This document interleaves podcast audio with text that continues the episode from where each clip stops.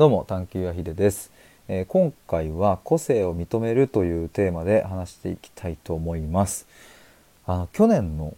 今日撮った収録の中で話されていたことをですね、えー、この収録と次の収録2本に分けてちょっと話したいと思うんですけれど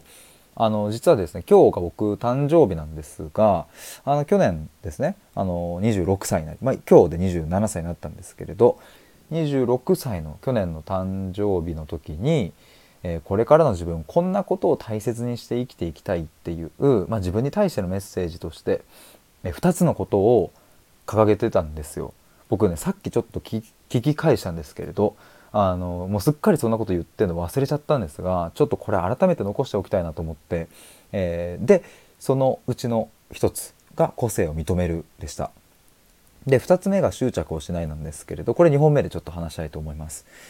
で個性を認めるっていうのはあの去年の僕は何を言っていたかというとですね、えー、まずその個性を認めるっていうことすごく自分は分かった気になっていたけど正直、うん、全然分かっていなかったんだっていうことに気づいたしでも本当の意味で個性を認めるっていうのが何なのかっていうことが自分の中で落とし込めたみたいな話をしていてですねでまあなんかいろいろまあわわ言っていたんですけれどそのまあ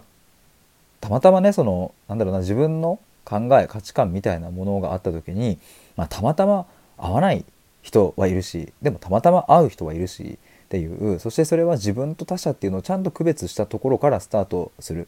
まあ、それは友達だろうと恋人だろうと家族だろうとどんなに近しい関係であろうとそれは変わらず、まあ、特に近しい関係の人ほどですよね、えー、なんかそこはまず自分と他者をちゃんと区別した時にえーと、それが分かってくるっていう話をしていて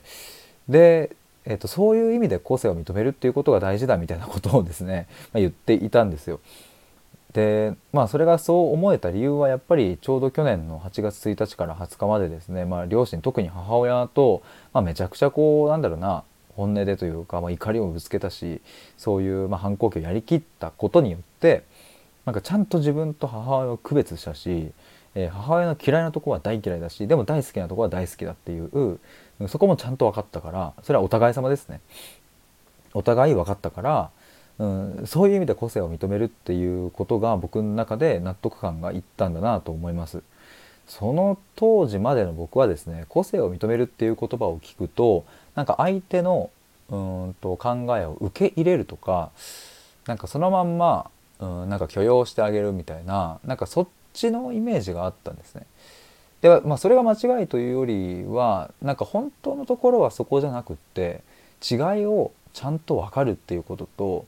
うん、違いがあった時にそこにうんとなんか自分の、うん、感情がえっ、ー、となんだろうな負の感情っていうんですかねなんか怒りとか悲しみとかが湧いてないっていう状態が、うん、すごくこう個性を認めるっていうのでは大前提になるんだなみたいなことを、まあ、去年この時期に学べたんだなと思いました。でなんかそれをですねこれからの自分は大事にしていきたいっていううちの一つにしていてでまあそんなことを自分が言っていたのは忘れちゃっていたんですけれど今日ちょっと聞き返してでまあなんか振り返った時にですねなんかその個性を認めるっていうのはあの自分の中にやっぱりまだ残ってるしなんならなんかこうもっと、うん、それが強く、うん、自分の中でこうはいその言葉が入ってきているなという感覚もあったりします。まあ、例えばあの今年の1月からですね僕は対話コミュニティというのをやったんですがそこでねコミュニティが大切にする価値観として、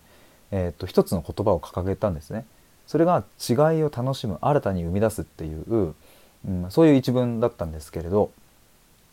あのその時にそれを考えたのって別にこの当時の去年の8月の誕生日であこんなこと言ってたなとかって思い出して書いたわけではなくって、まあ、自然自然と自分の中から出てきた言葉だったんですね。だからなんかそういうのがあったりとかうんまあ、やっぱり今やっているコミュニティでもあのそこなんだろうなこうみんなと一緒に循環を楽しむっていうことだったりなんかそれって、えー、個性を認めるっていうところから来ている感じがしていてなんかまあ去年の今日言っていたそれがですね僕の中で少しずつ体現できてきたんじゃないかななんていうことを思います。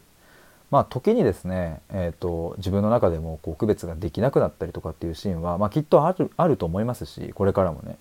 まあ、ただなんかそれがじゃああの全部そうなってしまったらダメかというとまたそれもそんな感じもなくうんとしかもそれがじゃあ果たして個性を認められていないということなのかどうかっていうのは、まあ、正直そのね